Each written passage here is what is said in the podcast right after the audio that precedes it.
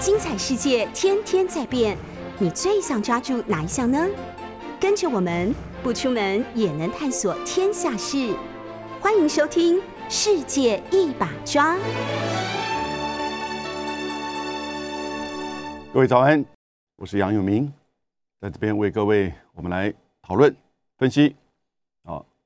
这几天当前最重要的国际事件，那背后的这个因素以及我的观点。今天呃应该可以谈三个议题，第一个集团体的外交部长会议啊就在这两天要举行了，然后呢第二个英国首相强生下台了。啊，就是昨天他这么宣布。第三个，后天在礼拜天，日本要举行参议院的这个选举，啊，这都会有一些这个不同的意涵。先讲 G 团体哈，二十大工业国家这个会议，二十大工业国不是过去这个才开了一个叫做 G Seven 七大工业国吗？对不对？那为什么就又有一个二十大？这个二十大其实也大概是在就是这个世纪之交啊，一九九九年、两千年的时候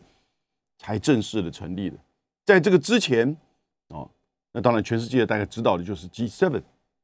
G seven 有一段时间，在一九九八年到二零一四年是叫 G eight 八大工业国家组织。那个时候呢，这个 G seven 邀请了俄罗斯。哎，没有错，俄罗斯。当然，因为发生就是二零一四年的乌克兰的政变革命，然后呢，克里米亚并入到俄罗斯，所以 G7 这七个工业国家组织把俄罗斯给踢出去，还是重回到 G7。其实啊，简单的讲，它就是针对国际经济、财政，哦，以及相关的议题。的这样一个重要的这个平台，过去五零年代、六零年代到七零年代，大概美国一个国家它的经济，哦，就控制了全世界。那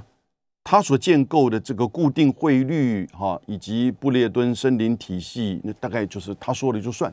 有全世界它的经济、它的科技，啊，跟其他的国家相差很远。可是到了七零年代的时候，美国开始。就是说，面临到更多的挑战，以及内部的因素，加上这个整个冷战的消耗啊，越战的这个展开，所以呢，他就成立了这个 G7，让其他六个工业国家——加拿大、日本、英国、法国、意大利、德国，那个时候是西德，让这六个国家来去共同跟他啊同聚一堂，就叫 G7。其实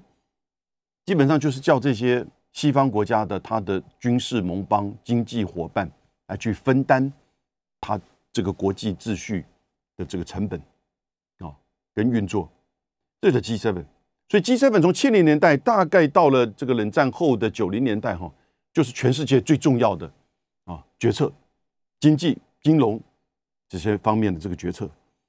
可是你看到了九零年代末的时候呢，这个时候开发中国家的一些大国就开始经济的发展。过程当中，当然各位听过，在这个八零年代出现了亚洲四小龙、亚洲四小虎啊。可是呢，后面这几个国家后来追上，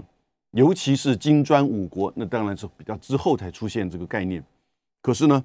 这个 G7 就不足以掌控全世界了，应该这么说，它需要其他的国家来共同参与到这个平台啊，做这个决策。那哪些国家呢？也就是 G7。加上金砖五国，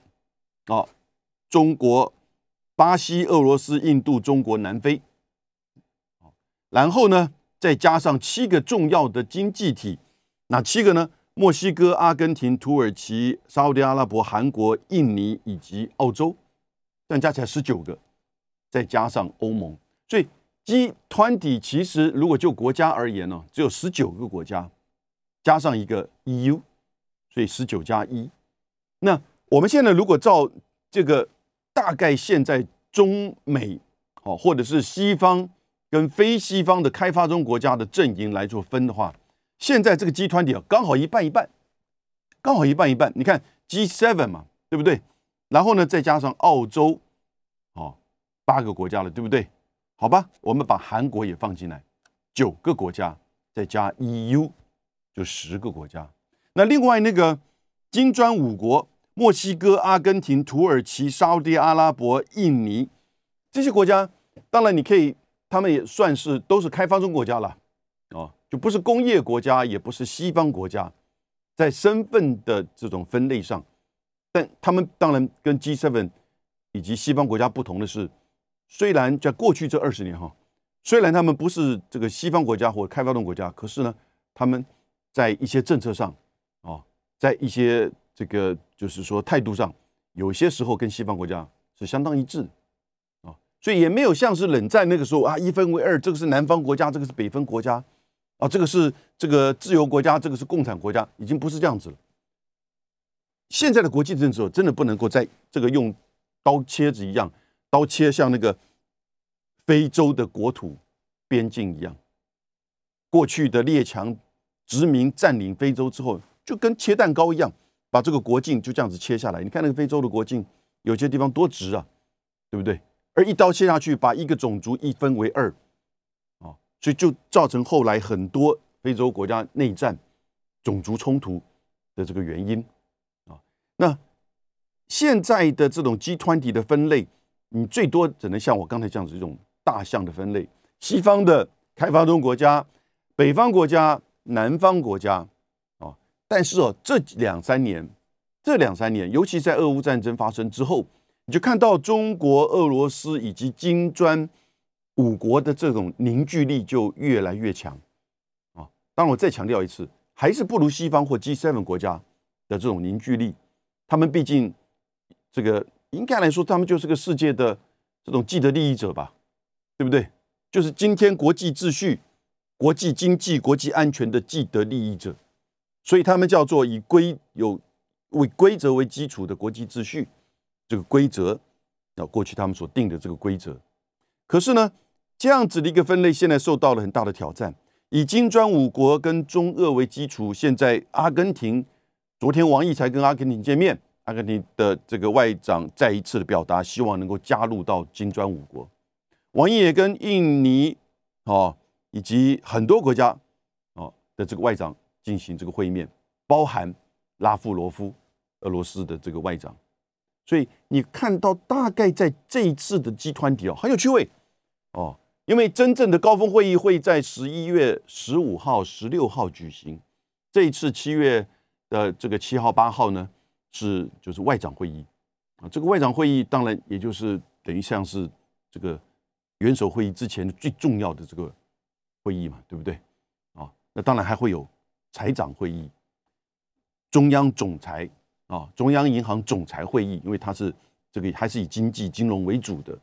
那。呃，当然还有其他的一些部长会议哦，这个这个在更早之前举行的，所以集团体已经变成全世界最重要的一个决策平台。它虽然名义上好像不碰触政治军事，但实际上所有的这个决策都影响到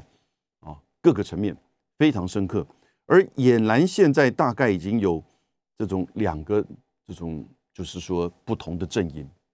啊，两个不同的阵营，一个还是以西方国家为主。G7 加上美国的这个军事盟邦，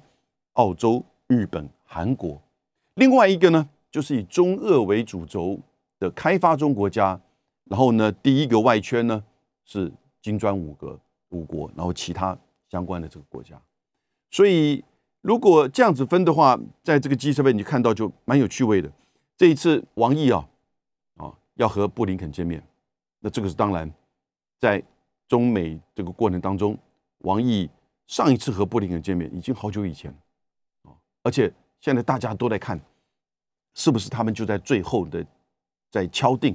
习拜会啊？当然是视讯会议。从去年的十一月中旬的第一次的习拜视讯会议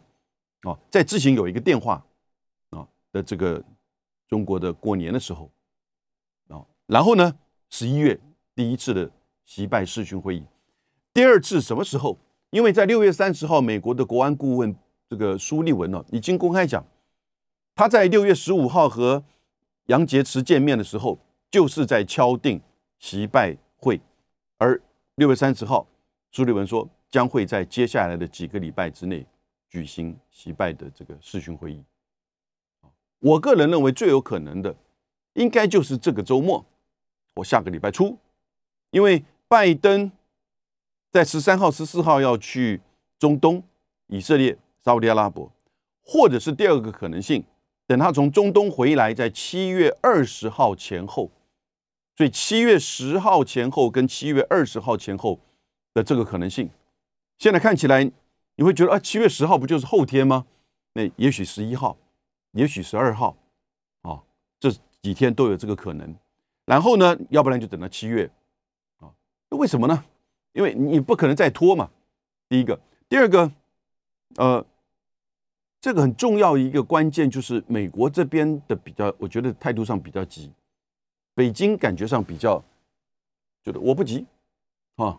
谈当然好了，因为大家都知道这个谈也不会有什么结果，也都是各说各话。只不过是这两大国必须要保持一定的这种元首的互动、沟通，那这个世界才会比较有一点心安，不会那么紧张。说是不是两个大国最后已经走向了一个恶意螺旋的最后的讲即将展开全面性的碰撞？啊，虽然其实碰撞已经到处都是，而这一阵子美国对于中国的这种形容跟批评，你看看那个北约的战略文件的第十三点，那还叫做。留有任何的情面吗？可是两大元首的这个沟通见面呢，还是有一定的啊这个重要的这个效应，经济上的、金融上的、任何的国际事务上，所以在七月十号或七月二十号的这两个时间点，我觉得是最有可能的啊。虽然不会有任何的这个什么具体的结论，说要怎么样维持俄乌战争的这个走向啊，或者是说。呃，这个亚洲经济呀，哈，或者是说双方的这个军力应该要怎么样做这个透明化的这个发展呢？这些东西其实过各位上一次第一次习拜会的时候，还成立一个四个小组，说很快要在今年的二三月成立四个小组，这个小组成立了没有？完全没有。第一个针对气候变迁的啊，我不知道那个凯利现在到哪里去了。中国这边的谢振华。是不是这段时间，也许他们做了一些事情，但我努力的找一下新闻，真的是不多。还有针对双方的这个军事互动，哎，这个是有啦，但是呢，没有用小组的方式。比如说，米利有跟这个参谋总长啊，或者是说，呃，这个奥斯汀在香格里拉会议是有和魏魏凤和有开会，这个某种某种程度就是维持了这样一个互动了，但他不是真的。上一次习拜会说要成立小组啊，所以 我们现在对于国际这个政治外交的这个语言呢，那都要可能比较放宽一点的这种啊角度来这个观察。那这一次的习拜会会不会又有一些什么样的具体的这个作为呢？我觉得在美国这边呢，它其实就是要要降关税，因为现在这个通膨对它已经非常大的压力。六月份是这个 CPI 是八点六。那接下来，对于拜登的这个其中选举跟民调支持，这个通膨越来越严重，就几乎把他的民调跟胜选的可能性都吃掉了。所以他已经没有太多的工具跟手段去和缓这个通膨跟现在经济啊以及民调的这个下降。那也许降关税是一个方式，尤其是针对消费品。为什么？因为一般的民众感觉会比较直接，大概两个礼拜、三个礼拜，哦，马上第一个第一个时间点就会有一些媒体效应。第二，你可能在半个月到一个月，在这个也许民生用品就会有一些，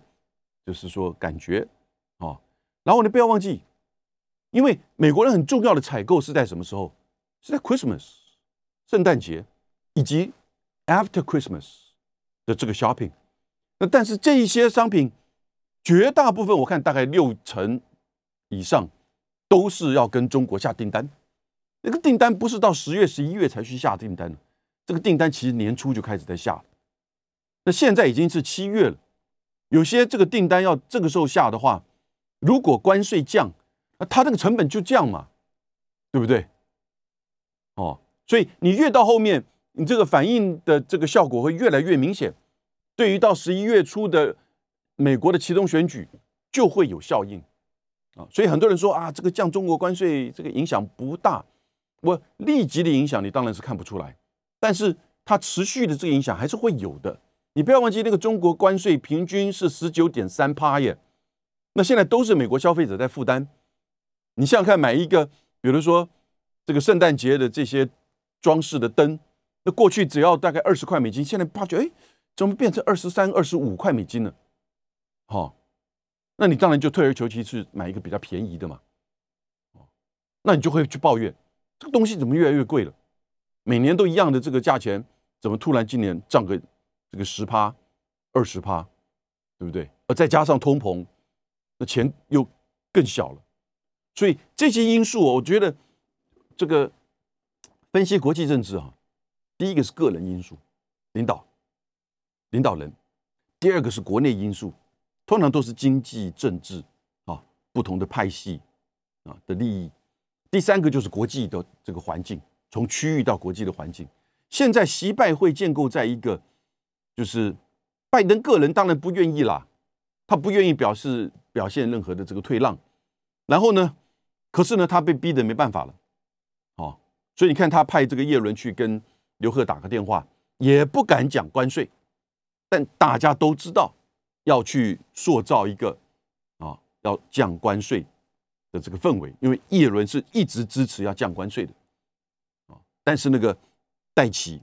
啊就一直反对降关税，啊，我个人现在已经怀疑戴奇反对降关税不是因为本位主义啊。而是这种某种程度会不会有一些身份的因素？因为他是华裔嘛，是不是？难道你看不到这个因素对于，就是说这个关税对于美国的这个通膨跟经济的影响、民生经济的这个影响吗？哦，所以它已经变成就是在拜登的内阁里面的，就是说不同的这种牵制啊的这个意义。那但是呢，现在拜登当然。最大的问题，他要来担负担。这个人决策犹豫不决，没有任何的担当，哦。然后呢，当他做的决策都过了那个时机，也要要不然就是半吊子，哦。所以你看他这个上任以来到现在，有做过什么在外交层面啊，让你觉得哇做得好？嗯，阿富汗撤军，对不对？然后呢，中美关系。印太战略，嗯，我要也许西方人会觉得美英澳军事同盟 AUKUS 啊，就会觉得说这个做的正确，但是从我的观点，这就是核子扩散啊，就是核武扩散啊，这个造成接下来更严重的问题。我们等下讨论到日本的参议员选举的时候，这引燃已经变成一个议题了啊。那所以拜登呢，他上来，我觉得这个决策真的很糟糕。那现在二十大的这个会议当中呢，王毅跟布林肯能见面，那今天就会举行了。我们看到大概今天傍晚的时候，这个新闻就会大概出来。哦，我觉得一定都是各说各话，而且王毅的态度一定会非常强硬。哦，布林肯也是，布林肯怎么可能？哦，他一直对中国的批判是这么的这个强硬的，而在从就是拉斯的维加呃这个会议到这个北约的战略文件，很清楚。一直都是他所主导的对中的政策，以及对中国的这种遏制啊，以及对中国的这些就是说指责和描述啊。那这样子的一个就是“ G two，哎，这个新的概念了哈，就是叫做这中美对抗的这个“ G two，在今天这个集团体，你看已然俨然已经形成两个这个集团，西方的这个集团。是长久以来美国的军事盟邦。你看，我刚刚讲的九个国家，G7 加上日本、韩国啊，加上韩国跟澳洲，都是美国的军事盟邦。就跟这一次哦，在马德里的北约峰会一样，美国就把他在北半球的军事盟邦通通都找来，或者是至少大西洋跟这个太平洋啊，中东的他没有去找，所以。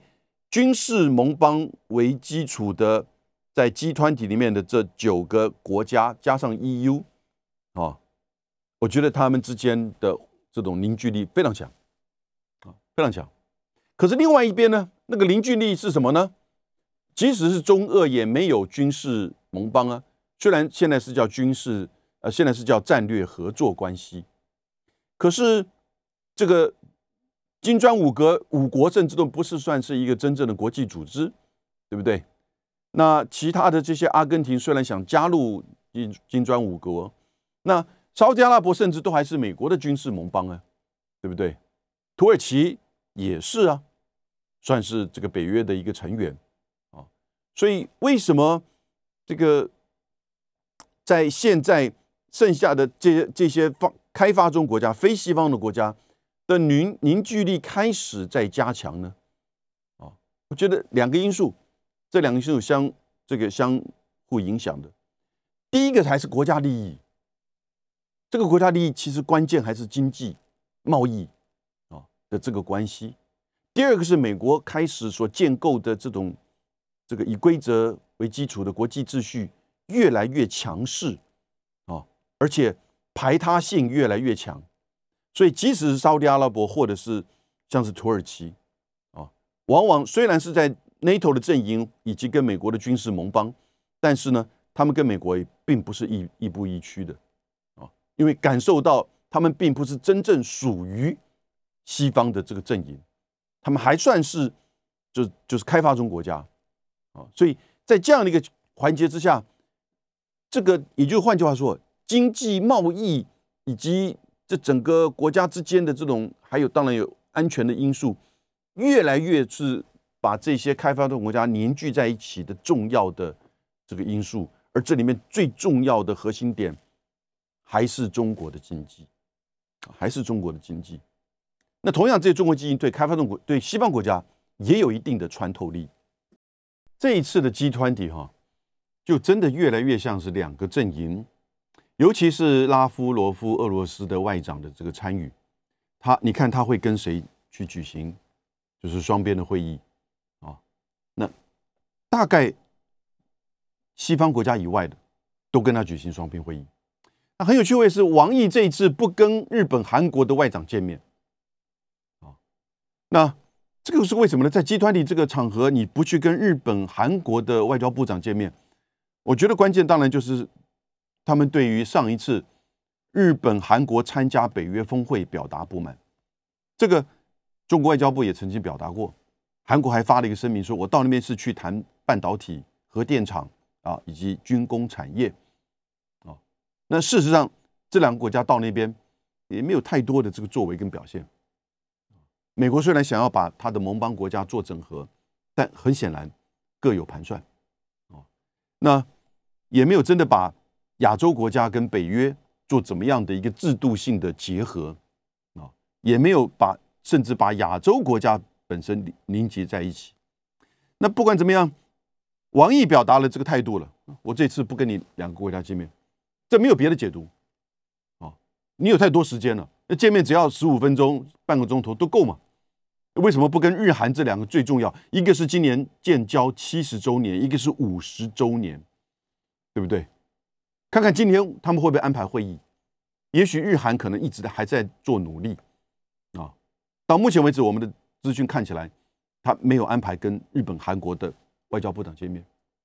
韩王毅见过韩国的外交部长没有？五月九号才上任的韩国的外交部长，是不是在国会作证的时候被问到是不是要这个发展萨德？他表示说我们还必须再研究，已经有一点退缩了。哦，那韩国现在的经济的情况非常的严重，从一九九七、二零零八之后，今年的上半年第一次又碰到贸易逆差，那这个代表的是不是经济的这个退缩？啊，这个这个经济的这个冲击就开始变得非常的深刻了。当然，绝大部分都是因为就是能源的价格的飙涨啊，所以进口的产品啊，各种各样的开始这种就是说涨价。因此，这个时候王毅没有安排和韩国外交部长以及这个日本的外务大臣见面。日本的外务大臣林方正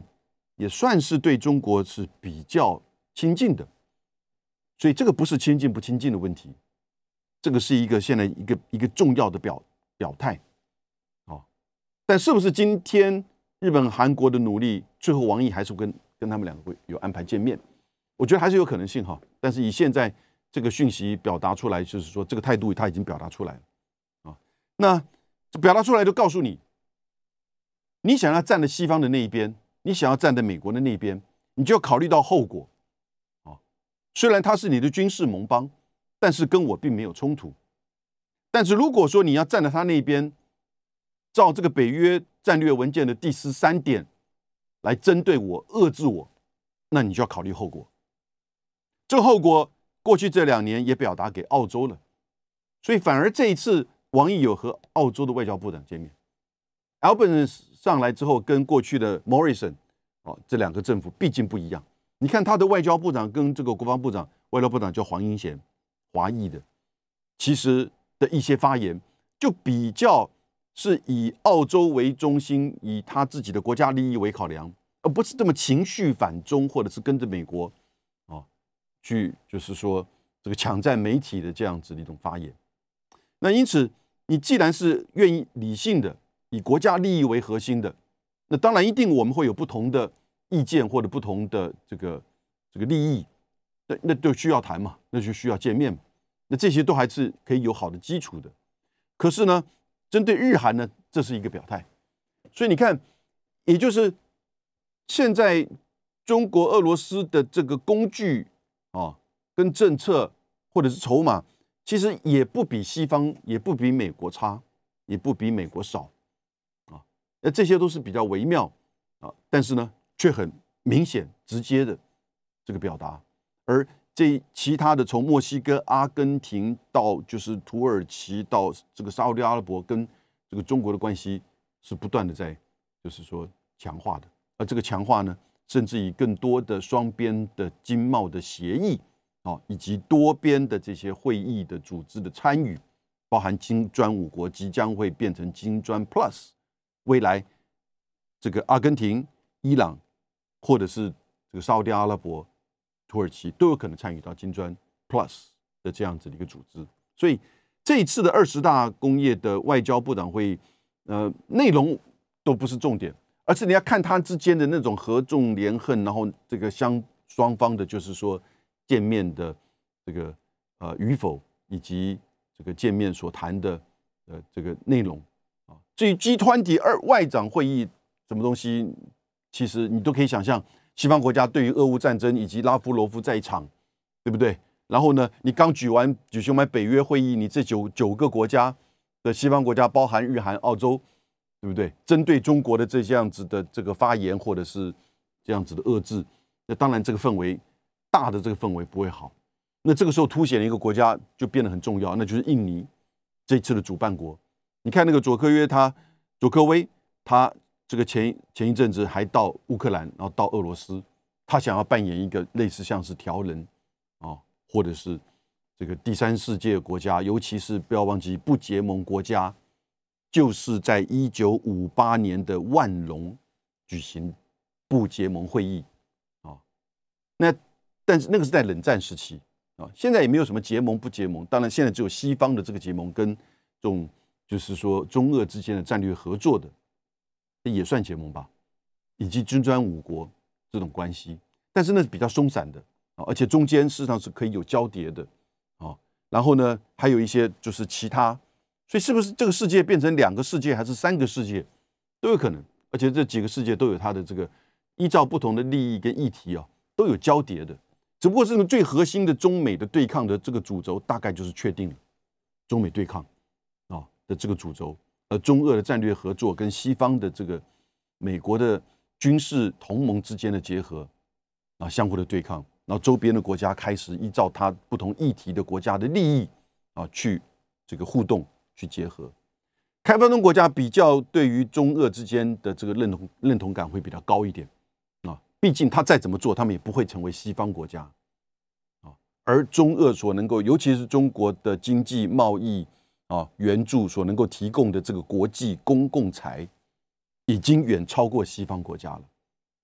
G7 提的六千亿的这个基建计划，那根本是一个数字魔术，那就是把民间的投资在这个这些开发中国家在这些领域把它加加在一起，你有没有看到任何的实际的这个计划呢？而“一带一路”的这个发展已经有一百四十六个国家，你光最近在澜沧江湄公河的合作组织，中国和五个中南半岛国家，这是二零一四年开始李克强所提出的啊，所以我们叫做蓝莓合作啊的这样子的一个平台。这六个国家展现的就是中国从跟东协的自由贸易协定之后呢，对这六个国家啊。当然，那个时候把泰国排外的就早期早收清单，呃，先让你的农产品免关税的都进入到中国市场。然后呢，二零一零年中国东协 FTA 成立之后呢，开始就更紧密的啊，到二零一四呢就推动这样子的一个合作组织。一方面是针对水资源了哈，因为这个澜沧江跟湄公河嘛，上游下游。另外一方面呢，还有就是这个政治安全啊，经济。交通互联互通，然后呢，农业啊，以及人文社会，中国提供一百亿人民币的这个贷款援助，以及一百亿美金的，就是这也是是这个贷款，那每年大概是三到五亿人民币啊的，就是说针对这几个国家的援助，所以你就看到，那美国呢？美国做什么？美国当然也弄了一个，就是叫做呃。叫做湄公河下游组织，就想要去反制中国的这个做法啊，那当然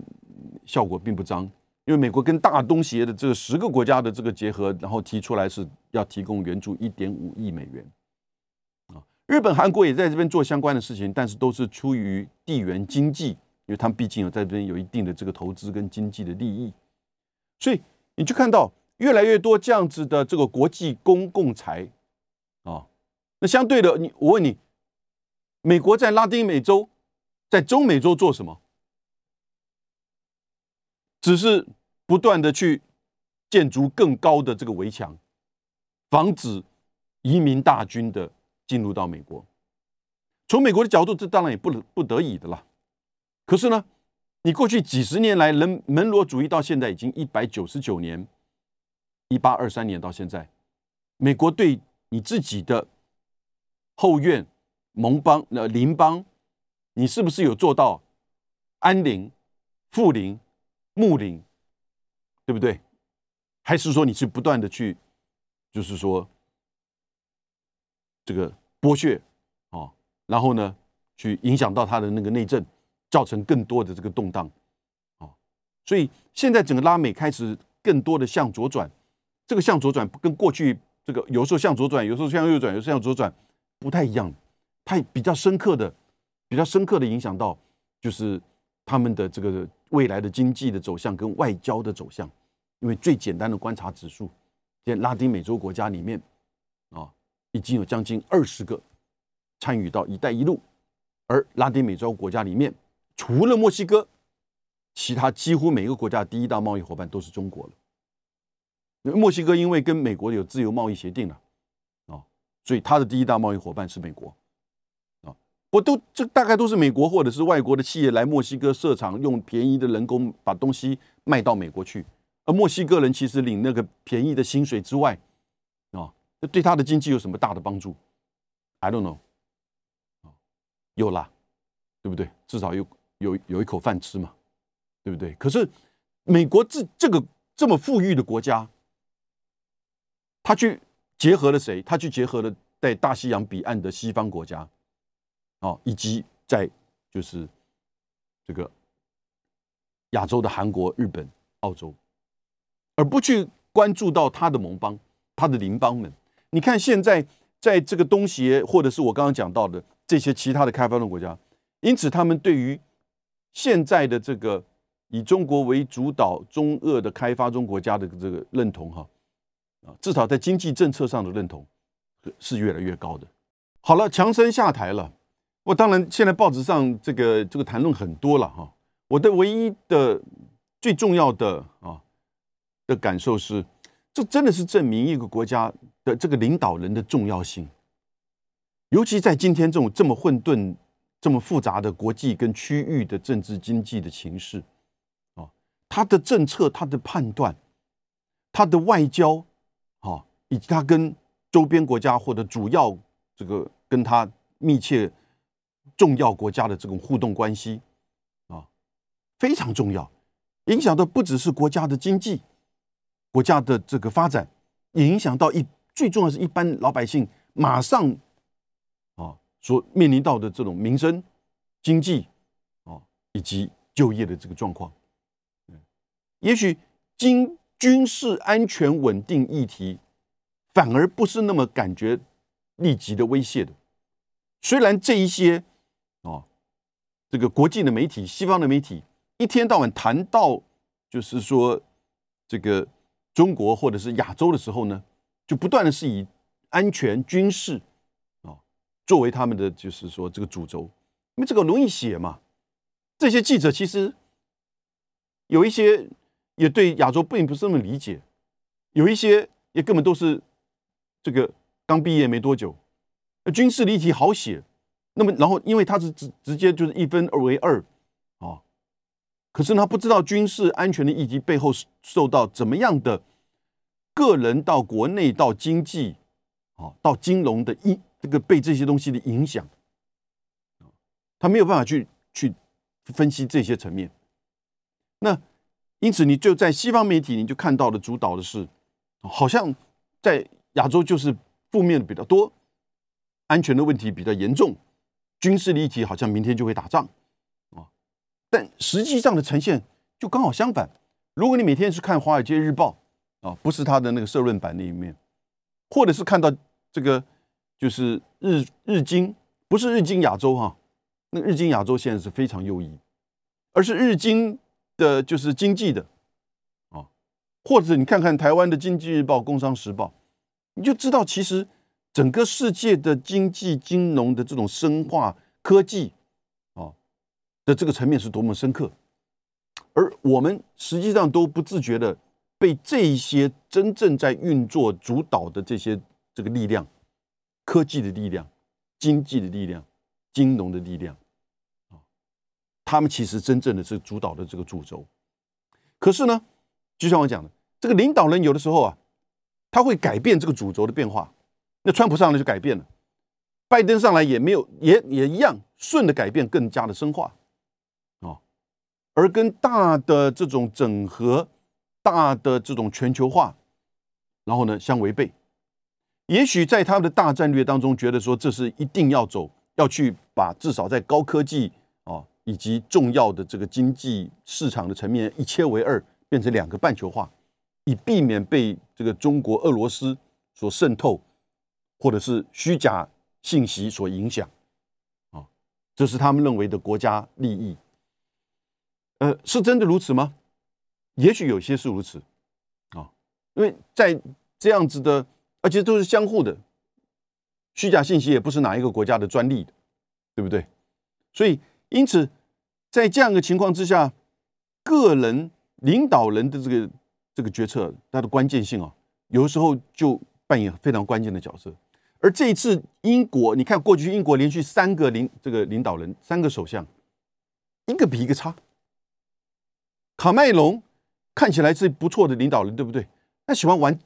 搞玩政治，所以呢，喜欢玩公投。哎，苏格兰公投，哎，不成功。他觉得啊，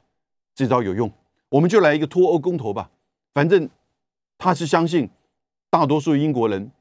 啊，尤其在伦敦，应该会支持这个反对脱欧。结果发觉不是，他被迫这个下台。然后上来的 Teresa May 也是一个啊，没有任何的魅力跟这种就就是政策主轴的人。因为英国的这种内阁政治哈。他内阁政治真的有好有坏，好的是，其实他不是一个人选上之后呢，就鸡犬可以升天，权力立这个职位就可以随便他指派分赃啊。但是呢，这里面的这种派系的以及不同的这种议员之间的斗争啊，就非常严重。所以坐上这样子的内阁制度的政治人物，那种政治的斗争呢？是他的家常便饭，是他的生活主轴，呃，这上来你看就你就看不到他有任何的什么政策上的这种主张。强生也是如此，虽然他做过大伦敦的这个市长，我讲的大伦敦就是伦敦，我们一般讲的伦敦市长，因为还有个小小伦敦，那是个金融区啊。那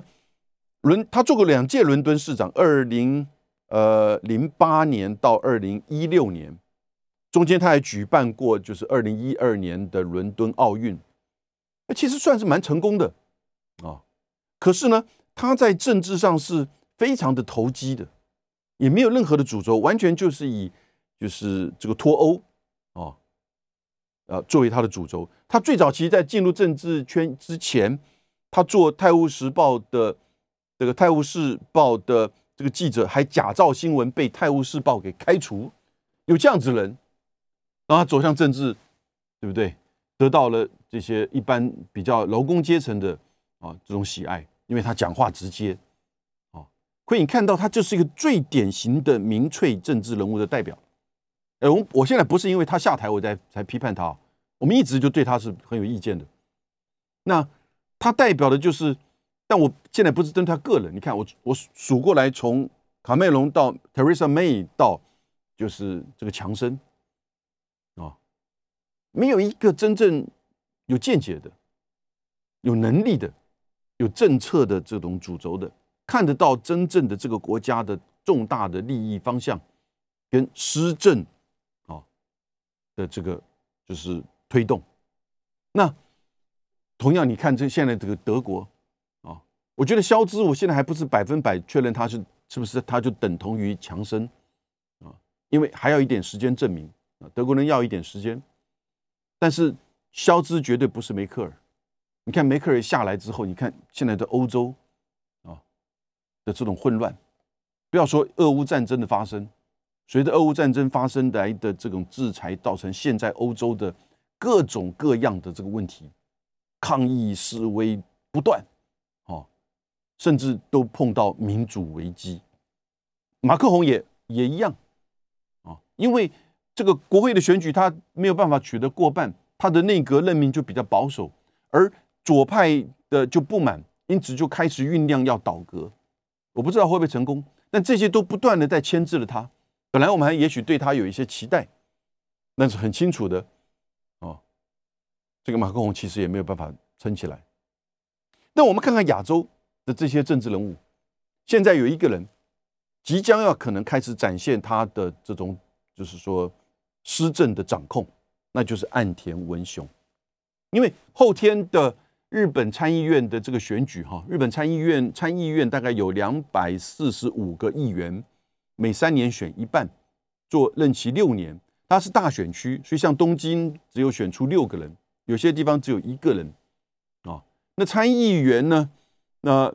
这个就当然都是自民党跟他的这个就是这个执政联盟的公民党，就占半数以上。这一次会不会？这次自民党跟他的公这个执政联盟在这次的改选的一百二十五席当中呢，有现在现任有五十五席，啊，那会不会超过这个五十五席？应该会，啊，应该会。所以以这样子个情况之下，他参院也过半了，啊，因为现在就是过半的。然后呢，众议院当然上一次这个已经过半了。如果参院过半，接下来会有三年的时间，日本这个不会有选举了。那就表示什么？岸田文雄就摆脱了这些派系，尤其是安倍晋三所领导的这个现在叫安倍派对他的钳制了，